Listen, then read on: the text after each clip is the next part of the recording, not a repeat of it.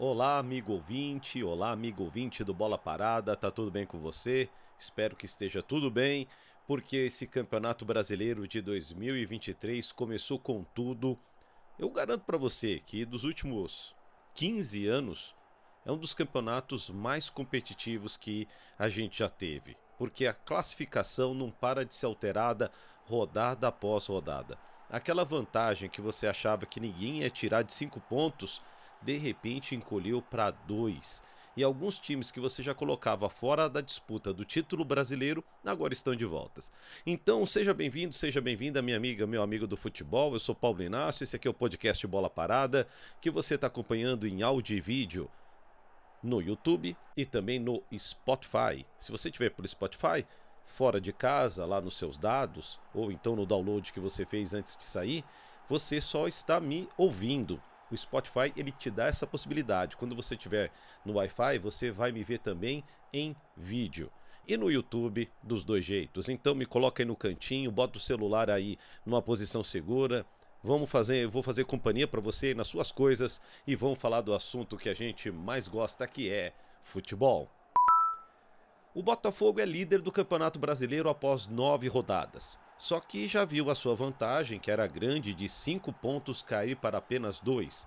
E o Palmeiras é o vice-líder que encosta cada vez mais perigosamente. O time do Botafogo foi até Curitiba e perdeu para o Atlético Paranaense. Esse resultado foi dolorido, porque o Palmeiras ganhou do Curitiba, Lanterna, ganhou e convenceu, venceu por 3 a 1 em casa e com isso a diferença caiu para dois pontos. E agora a gente já começa a fazer um cenário, uma previsão. Quem vai de fato disputar o título brasileiro? Porque o Botafogo tem como adversários nas próximas duas rodadas o Fortaleza e o Cuiabá.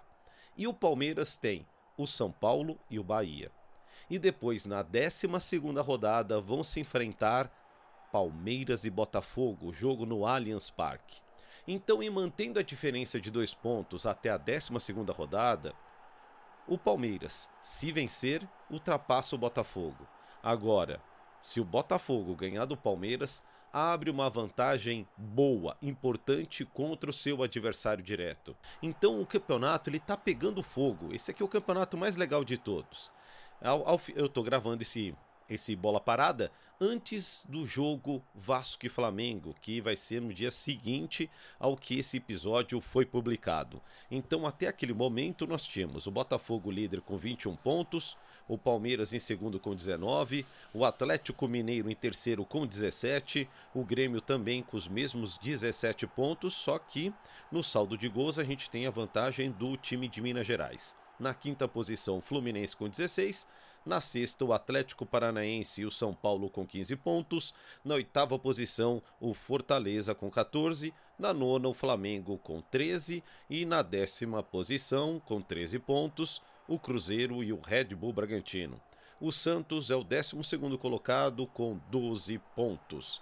E lá pertinho da zona de rebaixamento, o Corinthians na 16 posição com 8 pontos. Então, analisando agora a situação dos times paulistas, além do Palmeiras. Aqui eu fiz um react lá na Roxinha, você pode me encontrar por lá por PI Paulinácio. Lá na Roxinha eu fiz um react de América Mineiro e Corinthians, um react ao vivo. E foi um jogo difícil de assistir, foi um jogo ruim, um primeiro tempo horroroso. Vai, eu serei educado, vou dizer que foi um jogo relaxante deu sono pra caramba. E aí o segundo tempo já foi eletrizante, porque teve um pênalti que foi chamado pelo VAR, depois um garoto que veio do banco foi lá, fez 2 a 0. O Corinthians teve a chance de diminuir, voltar para a partida, mas o Fábio Santos deu um pênalti para cima do travessão, jogou lá no anel superior do Estádio Independência. Então o Corinthians apresentou um futebol muito, mas muito, mas muito pequeno em relação a que ele havia apresentado na Copa do Brasil no meio de semana contra o Atlético Mineiro. O Corinthians chegou cansado, o América Mineiro também teve uma classificação difícil contra o Internacional, então eram dois times que estavam desgastados. Ok, tudo bem. Mas o Corinthians não teve aquele posicionamento, não teve aquela ofensividade, mesmo quando o Renato Augusto entrou no segundo tempo. Foi um time que ficou dominado, por um encastelamento feito ali pelo Wagner Mancini. E com isso, o Roger Guedes ficou ainda mais isolado do que costuma ficar e foi muito bem marcado. Inclusive, foi o jogador do Corinthians que mais tomou falta o jogo inteiro. E fizeram um rodízio, um rodízio. Cada a cada momento era um jogador que fazia uma falta e parava o Roger Guedes ainda na intermediária, que muitas vezes voltou para buscar o jogo. Ele tentou se movimentar, ele tentou fazer alguma coisa, mas o time foi sendo empurrado pelas laterais. No primeiro tempo abusou do Fagner, no segundo tempo foi no lado do Fábio Santos, mas você não viu o Corinthians na mesma postura que encantou o torcedor na quarta-feira. Na quinta, o torcedor corintiano estava feliz. Pô, saímos da zona do rebaixamento quando ganhamos do Fluminense. Classificamos agora contra o Atlético Mineiro. Agora o Corinthians vai. E na disputa contra o adversário direto ali na parte de baixo da tabela, o Corinthians teve não foi feliz. Essa, acho que a palavra é essa. O Corinthians ele não foi feliz. Então com isso, o torcedor corintiano talvez esteja perguntando: com o que a gente pode sonhar esse ano? Em ficar na Série A, o que seria o pior dos cenários? sonhar com a Copa do Brasil? Quem sabe se ainda tudo der certo, alguma coisa for rascunhada na Taça Libertadores da América? O torcedor corintiano ele está muito triste. Ele olha para esse time e diz: o que podemos esperar dele? Claro, é Corinthians. É, você nunca vai desacreditar o Corinthians. De repente dá um estilingue, faz um segundo turno maravilhoso e quando você perceber, tá lá disputando vaga direta para a Taça Libertadores da América. Mas nesse momento que eu tô gravando o podcast, é um time que ainda precisa consolidar um caminho. Vanderlei Luxemburgo já começa a mostrar a sua. A as suas opções, já começa a mostrar o teu estilo, já começa a colocar o teu jeito, o teu projeto no time do Corinthians, mas ainda o caminho ele é muito grande. Já o São Paulo, ele vem de uma semana difícil classificou na Copa do Brasil contra o esporte, mas depois de ter levado uma virada, isso foi um susto muito grande, e foi lá em Porto Alegre e perdeu para o time do Grêmio, que entrou no G4 no lugar do São Paulo. Então era o momento do São Paulo confirmar a boa fase e se consolidar no G4 e deixar o torcedor sonhando concretamente com o título.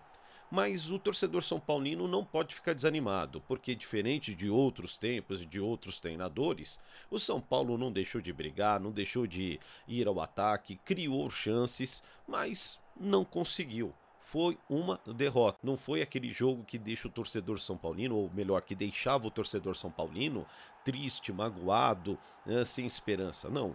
O Dorival Júnior está no começo de trabalho, começou muito bem. Lógico que o torcedor São Paulino esperava mais, mais, mais, mais, mas a gente também tem que avaliar que ainda é começo de trabalho, oscilações, instabilidades podem acontecer, mas elas já são muito menores do que em tempos recentes. Ainda nesse ano de 2023, o torcedor São Paulino passou um campeonato paulista inteirinho comemorando uma partida, lamentando a outra, comemorando um tempo, lamentando o outro.